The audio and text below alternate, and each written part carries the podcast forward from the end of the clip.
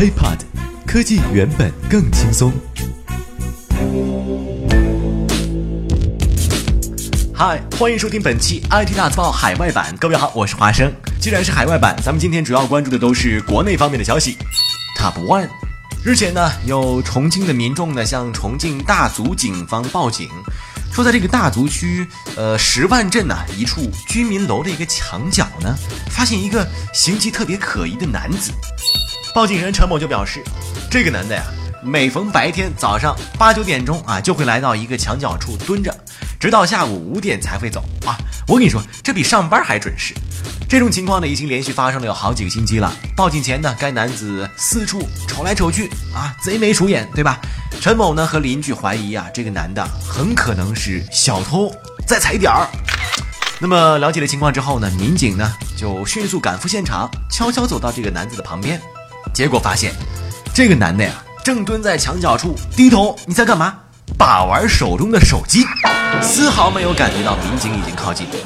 民警呢对该男子进行了仔细的盘查，是吧？呃，同志啊，你，哎，同志，同志，看这儿，你在干啥呢？哈哈，那个，我警察同志，我我过来蹭个 WiFi。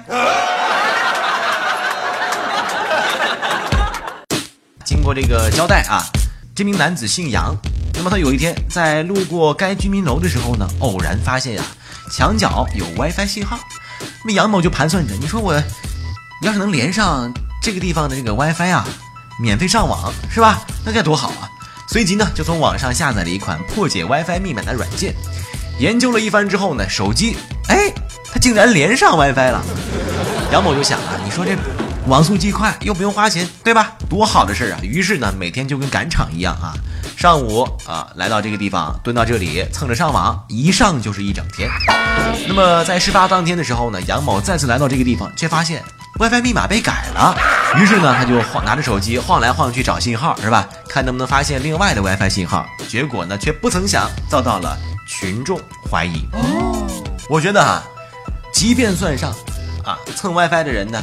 呃，贪图小便宜的这个心理，我觉得归根结底还是因为咱们的手机资费太贵。那么接下来咱们就来关注第二条消息，Top Two。很多人都觉得这个 WiFi 很贵，但是呢没有办法。可是呢，如今在上周的时候，有一个人关注到，那就不得了。现在啊，很多人到什么地方先问有没有 WiFi，就是因为我们的流量费太高了。这句话。是李克强总理在本周十四号举行的一季度经济形势座谈会上的一段讲话。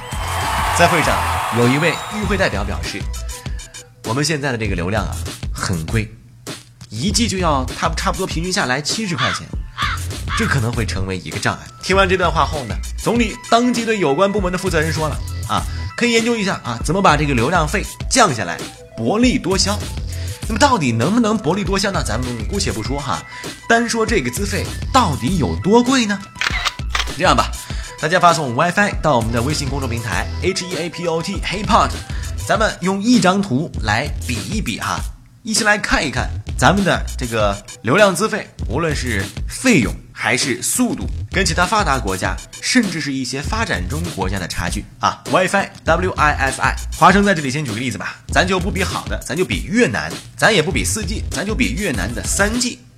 在越南呢，三 G 的流量费是包月一个月六十块钱，这个价钱跟咱也差不多哈。但是呢，速度奇快，请注意我的词汇啊，奇快。到底有多快呢？大家可以在啊我们那个微信推送当中看得到，而且呢，更重要的是，人家的这个套餐流量用完之后啊，不再收费。